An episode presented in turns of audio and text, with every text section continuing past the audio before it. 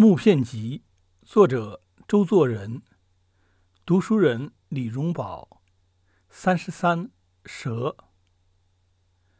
人因为很厌恶蛇，所以忌讳说它，称之曰长虫。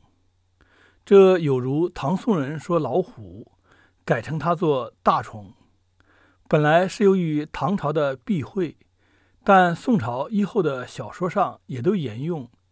这个理由，以色列人有很好的说明，便是夏娃的走出乐园。由于他听了蛇的话，吃了智慧的果实，睁开了眼睛，知道自己是裸体，因此上帝罚那蛇永远与女人成了仇敌，而且用肚皮走路，便是从此成为爬虫了。据他们所说看来，那么蛇在被罚以前。不是那个形状了，究竟是什么样子呢？圣经上没有说。据我的推测，在有人类以来，蛇的尊容可能一直没有多少变化。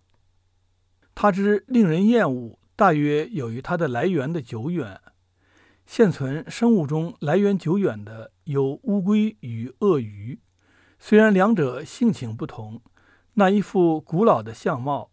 着实令人不能亲近。蛇没有那么古老，但是它也是那一路先天的，引起人的反感。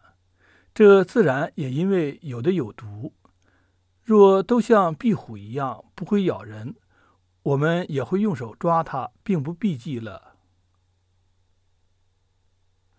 可是我们对于长虫，一面嫌忌，一面也感到趣味，这是很特别的。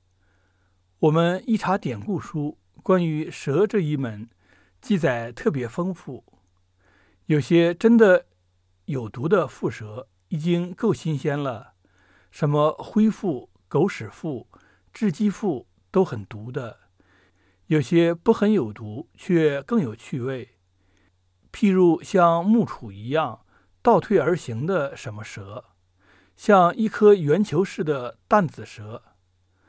此外，还有陆逊听阿长讲的美女蛇。《山海经》说南方有神曰眼为，人首蛇身一子一。大卫做《山海经》释义的王重庆所讥笑，不知这子衣是如何穿法。美女蛇不说穿有衣服，岂非正是颜威一类乎？普通人嫌恶长虫。有地方又特别爱好而喜欢吃它。据说广州一蛇为珍馐，有的讲究吃三条一套，有的家猫称为龙虎，有的家鸡便算龙凤。听说还有种种吃法，不过想起来也并不奇怪。蛇也是鳗一样的东西，只是有些有毒而已，而它的毒原是藏在毒囊中的。不注入人的血管去，也没有什么妨碍的。人们连河豚也要烹食，除去蛇的毒囊来冲撞，说来是应该的了。讲起蛇的事情，临了不能不说到印度，因为在那里蛇最有名，其中的眼镜蛇更是无人不知的。听说有这么一回事。有人开宴会，席上谈论到勇气的问题，是男人还是女人更有勇气？结果似乎都说是男人。忽听女主人镇定地叫佣人拿一盘牛奶来。在印度，人们都知道，叫拿牛奶是意味着屋里有毒蛇，要用这引它出来，好消灭它。牛奶来了，果然一条眼镜蛇从桌下爬了出来。佣人们很快的收拾了。